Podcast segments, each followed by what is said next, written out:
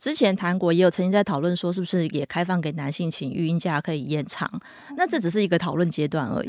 因为就男性来讲，他即便可以请，他可能个人不愿意请。韩国男性在职场上也是希望更打拼嘛，你看他们下班都还要应酬，或是要要加班。对，在这种应酬加班的文化下面，你怎么会觉得你还想要请个育婴假呢？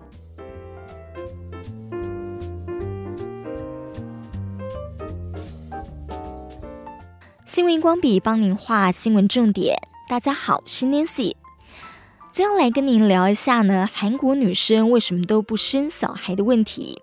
因为在最近的新闻看到了，韩国有近十年的生育率连续在 OECD 国家中是吊车尾的，去年更是达到了零点七八的新低哦。那除了经济下滑之外呢，育儿环境不友善也是被视为。生育率恶化的主要原因，我们要专访曾经在韩国科技公司工作、对韩国文化有长期的观察，《天下杂志》换日线专栏作者兰尼。Hello，兰尼。Hello，Dancy，我是兰尼。兰尼，你自己观察哦，就是韩国年轻人为什么不想生小孩，还是不敢生小孩？其实我我们看这个韩国的现象跟台湾其实是非常的接近啦。就像我常常在观察这个韩国的新闻报道，就觉得说，哎，很有一个既视感。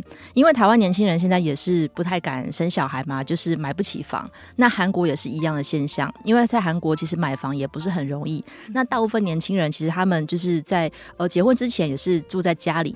哦，跟父母一起居住，然后他们有一个习俗是，他们如果成家也是希望可以买房，但是基本上是买不起房，所以你买不起房的这个经济因素的前提下，就会不敢生小孩，然后再往回推就不敢结婚，再往回推就不敢谈恋爱。所以韩国年轻人的社会压力很大的是，他们是连谈恋爱现在都是觉得有点放弃这样子，就是可能台湾人还还觉得说谈谈恋爱没关系，可是韩国人的社会压力是更大的。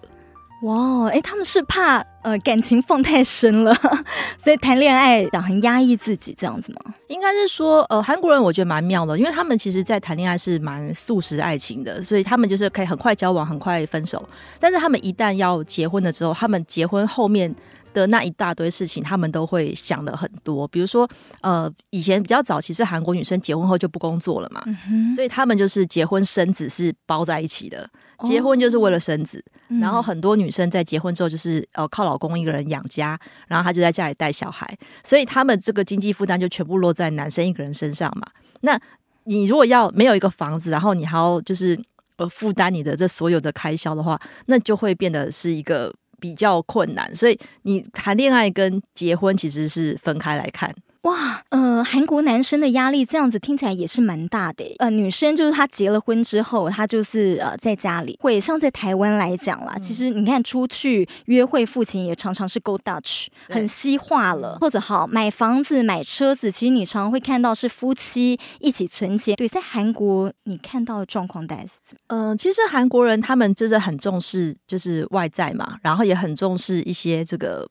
那讲难听点，可能是比较势利眼，因为韩国人他们通常在就是如果要呃要找对象的话，是通常透过联谊的这个场合。那那种联谊的相亲活动，通常通常就是很很明显可以看出来你有多少财力嘛。可能呃女生就会穿一些呃精品精品服饰，然后拎一个名牌包。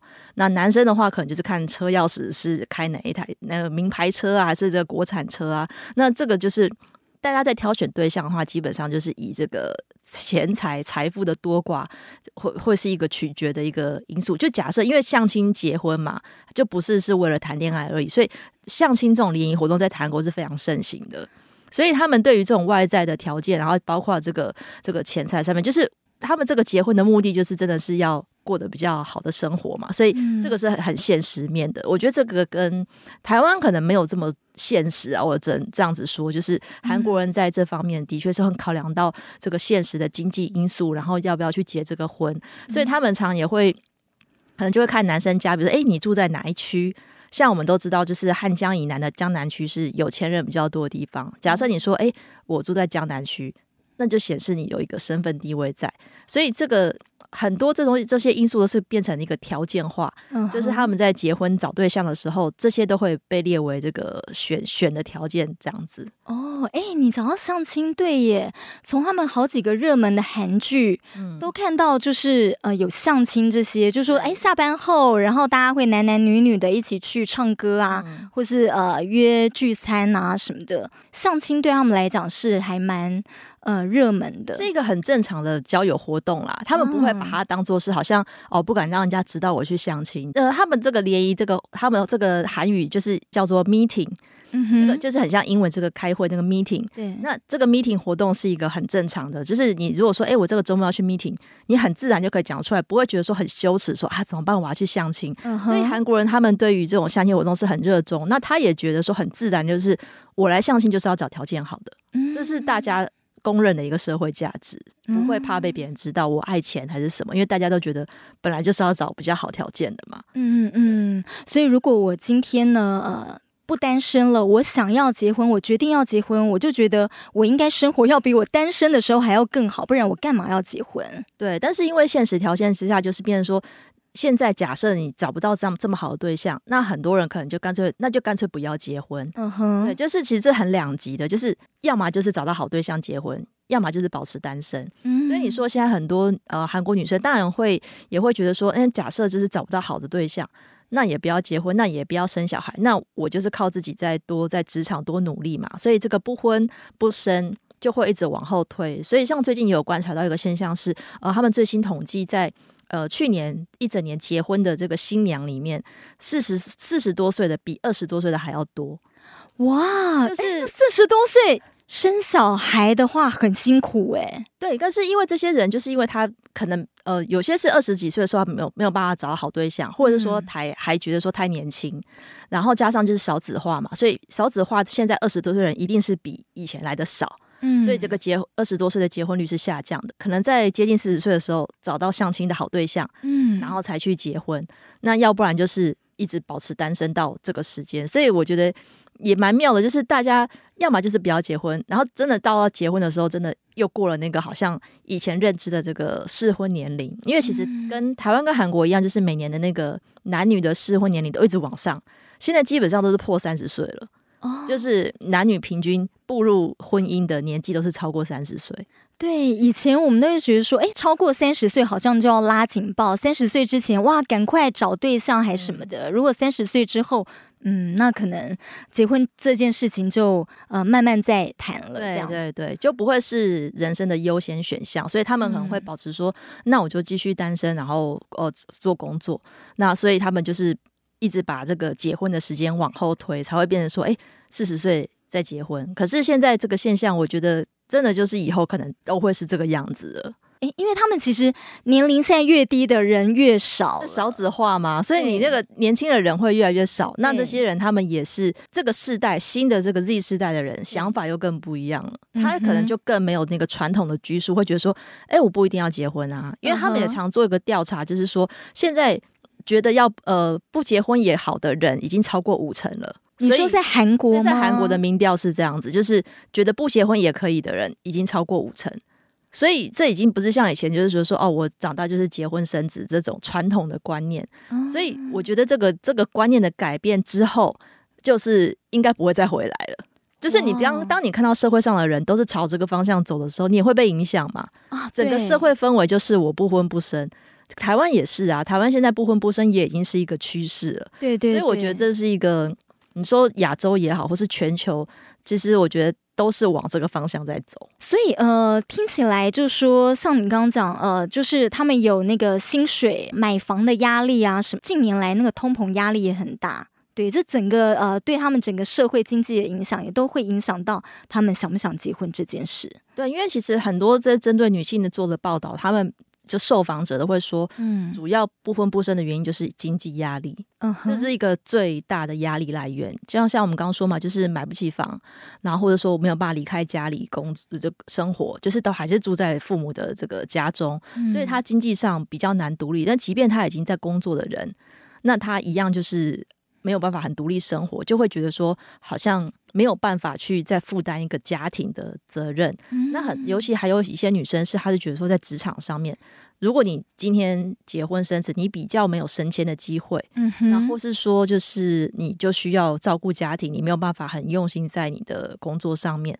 那主管也会觉得说啊，你忙着带小孩，那就那就就少叫你做点事，或是就是就是不会把重心放在这些已婚的职员身上，所以他的升迁受限，然后或者是说他也呃，可能你说。就像台湾人也是，你请个育婴假会看老板脸色嘛？嗯，那你会觉得说，那我是不是一旦脱离这个职场，我是不是回不去了？所以也会降低他们结婚生子的意愿。嗯，因为你曾经在韩国工作，所以你在呃那样的职场氛围，真的有感受到，就是说，哎，今天请请产假或者请育婴假，对妇女会有。比较不一样的待遇嘛？嗯，因为我带的是科技公司，然后是新创公司，所以其实我们公司整体是比较年轻的啦。那当时我们是有一个就是行政人员，他就是我入入职没多久，他就怀孕了，嗯、然后后来他生小孩之后也就请假没有没有回来，然后那个他那个职务就一直空在那边，他只有请一个 part time 的人在帮他处理一些行政上的业务。可是我那时候就想说，哇。就是他，他要是真的就不回来，是不是？是不是真的就是不回来上班了？因为他也没有把话说死，也没有跟老板说什么时候要回来。嗯哼，对，那这是因为这是这个公司比较特别。那大部分其他的韩国公司是你要请假，其实我觉得都是一样啊，就是就是你有假，嗯，跟能不能请是两件事情。对，就是像有一些像台湾有些公司会给什么生理假嘛，但是也不见得大家会请啊。对，所以我觉得这些假就是看得到吃不到。那你不要说是育婴假好了，韩国人最近还说连年假也不可不敢请，因为韩国人的年假比台湾人多，他们是一年就有十五天的年假。嗯哼，因为不像我们就是我们还要看年资的才可能，我们是要满一年七天嘛，然后满两年十天。那韩国人是一进去就十五天，但是现在是说很多人连那十五天年假他也不敢请。所以你看韩国人压力多大，就是他要请个假，他都不敢请，所以他更何况是说你生个小孩要请个育婴假或者什么，谁敢请啊？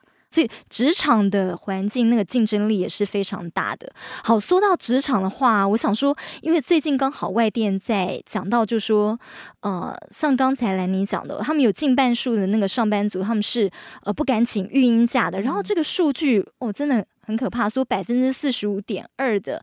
呃，受访者说呢，即使有育婴假也无法想请就请。嗯、那还有百分之呃近四十的是说，连产假都没有办法安心使用。嗯、对，所以连呃生产都可能没有办法好好的安心生产。所以职场环境对他们来讲，真的，我想是他们决定想不想怀孕、想不想生小孩是很重要的一个原因。应该是说，基本上就是生产这件事情，它只有对女性受影响嘛。以夫妻来讲，男生是没有差别。嗯哼。那之前韩国也有曾经在讨论说，是不是也开放给男性请育婴假可以延长？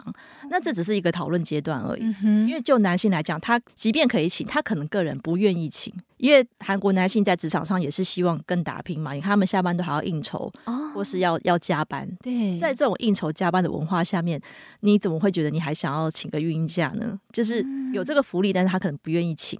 嗯、那这跟女性的心态是不一样，因为通常就跟台湾一样，其实生小孩之后都是妈妈在请育婴假嘛。嗯嗯，对，就是通常女性的角色是希望可以自己把小孩带好。然后男性就去外出外打拼去赚钱，那韩国是更严重的，因为韩国男性通常大家都知道会比较大男人主义一点嘛。那你说真的角色兑换的话，真的有可能让这个这个男性再请个育婴假在家带小孩吗？我觉得在这个社会氛围，其实不太容许是做这件事情。诶，现在已经二十一世纪了，他们还是有那种吗？男主外女主内，就还是有大男人主义？我觉得多少有，因为上一辈也还在啊。所以你这一辈的人会看上一辈的的这个脸色嘛？嗯，你可能是这一代的人，就算说，哎，我现在觉得男生也可以请，但是你的爸爸可能觉得说，哎，你干嘛请呢？叫你老婆带小孩就好了。嗯，所以你看那种韩剧里面那种爸爸妈妈，就是那个地位都是，就是那个辈分很高嘛。爸爸妈妈讲的话，通常儿子不敢不听。啊，对，对，所以 就是那个媳妇通常都是被为难的嘛。这个我们韩剧很常看到。所以其实韩国女性虽然说近几年地位有提升，但是我觉得整体的社会氛围其实还是对女性比较不友善。就是你在职场上也是会比较受到歧视。我觉得这个社会的不公平底下是还是有点难扭转啦。那这个有时候我们看韩剧里面都是一些谈恋爱的粉红泡泡，比较不会看到真的是讲到这一方面。但是他们当然还是有一部分人在争取女权，只是那真的是很。很小一部分，哎、欸，怪不得哎、欸！最近就看到说，外电也有在报道说，呃，说他们要抢救生育率啊，所以那个尹锡悦政府啊，他们就在拟定一些新政策。嗯、然后这个新政策是说，让三十岁以前生三名以上子女的男性，你就可以不用服兵役了。然后他们就说，哎、欸。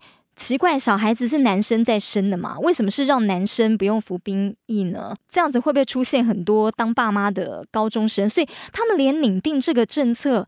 都是替男性在想啊，这样子看起来，我觉得这蛮可笑的了。就是怎么会提出这样的政策？这在台湾可能就立刻被攻击了吧？翻了 哈。对，但是我觉得也，我觉得也不太有可能，就是为了这个这个事情就去生三个，这怎么可能？这太拼了吧？就是你要很早结婚，你才有办法做到这件事情。那而且韩国人其实蛮多人都是在呃大学的时候就进去当兵。因为他们要当两年的兵役，会人生会空白一段时间，所以像我之前就有同事，他是比如说大二就先去当兵，然后回来再继续念大三，然后毕业之后你就可以进入职场。哦，所以那你你怎么可能就是你在二十岁的时候就知道你要生三个小孩，然后就不要当兵吗？我觉得这个不太不太合常理啦，就是我觉得应该不太会有人为了这件事情。然后就拼命生，而且你要养得起啊。对，所以我觉得这个政策会提出来，我是觉得应该不太可信。对。哇，所以他们是大学的时候就去当兵，就很多人做这样的选择，然后让他们呃大四一毕业的时候，他可以直接接轨社会。对对对，因为两年的兵役真的是很长，就是真的是人生会空白一段时间。嗯、那反正念书比较没差嘛，你那时候也还没有入社会，所以先去当完兵再回来，然后毕业立刻就可以进入职场。这个是蛮多人在做，要不然你就是要像一些韩星，嗯，韩星是他们一直把。兵役延延到不能再延，三十岁再去当兵，但是那是寒心嘛，他已经先赚饱了前面十年，对，再去空白的话，你说 BTS 他已经赚饱了再去当兵，那粉丝还还还可可能还可以继续留着，那你总不能说你还没有一番成绩，你要你你要么就是先当兵，要么就是后当兵。没有在中间的这样子，所以说他们现在呢，女生很多都不想生小孩啊、呃，甚至也不想婚嘛，所以他们已经没有那个传宗接代的压力了，没有那种传统家庭的压力。我觉得这个是，我觉得即便是有，可是可能现实的考量会阻碍他们，就是说啊养不起，嗯，所以就就是跟台湾一样嘛，就是要生那就可能只能生一个，嗯哼，哦、可能，但是他们是不是真的一定要生到男生呢？我觉得这件事情就比较还好，因为比较传统的家庭可能会希望说一定要生到男生嘛。嗯，但是我觉得在生男生女这方面，韩国好像比较没有特别说在在提这件事情。嗯哼哼。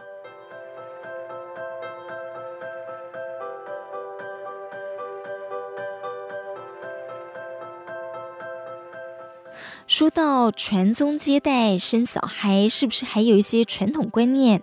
还有女生在选择结婚对象，是不是都以财力，呃，是以比较现实的方面来做考量呢？刚好我最近看到一部韩剧《认识的妻子》哦。那么，呃，剧中的男女主角就是这对夫妻，都在工作，是双薪家庭。他们有两个小孩，半夜都要喂奶、换尿布，所以呢，夫妻俩是相当的辛苦。男生下班之后又还常常需要应酬，哦，那太太呢，一下班就得一个人带两个小孩，所以真的是累翻了。所以在先生应酬回到家之后呢，太太会忍不住大怒哦，一个东西往先生脸上丢过去。那么两个人的感情也因为有了小孩之后呢，生活很辛苦，所以起了变化。那么这也看到了职场妈妈的处境，真的也很艰难。不过在剧情最后，编剧是安排，呃，他们在历经了许多的这个磨难。哦，还有互相的了解之后，男生就懂得体贴太太，会分担更多的家务事。有人就说呢，这出剧是在挽救韩国的离婚率还有生育率哦。而剧中的男主角也不像过去传统印象中的大男人主义。我想，生不生小孩是人生大事，本来就很难抉择，而且每个人的条件呢各不相同，那是不是结婚也要看缘分？没有人说结婚是人生的必修课，那年龄的压力还有社会的眼光，也不该是结婚的主要原因。但如果结了婚之后呢，现代女性其实要面对的问题就是，怎么样可以在家庭还有工作当中去做平衡？因为其实现在很多是双薪家庭哦，那么这也是整个社会环境结构都必须要反思、要进步、要改善的。台湾的新生儿的成长数呢，已经是连续三年负成长了，比死亡人数还低。所以不只是韩国，台湾的媒体也常常会看到这四个字哦，“生不如死”，讲的就是说呢，呃，出生率的人数还没有死亡率来得高。下一集我们要继续来跟兰妮聊不婚或者不生，衍生出来了韩国的新现象。那么这也不只是韩国、台湾的问题哦，各国的催生政策又是如何呢？欢迎持续锁定我们的新闻荧光笔啊、也欢迎您可以上多用心的 FB 耳朵的多，我们会有更多的精彩花絮，提供您更多观点思考。我们下回见。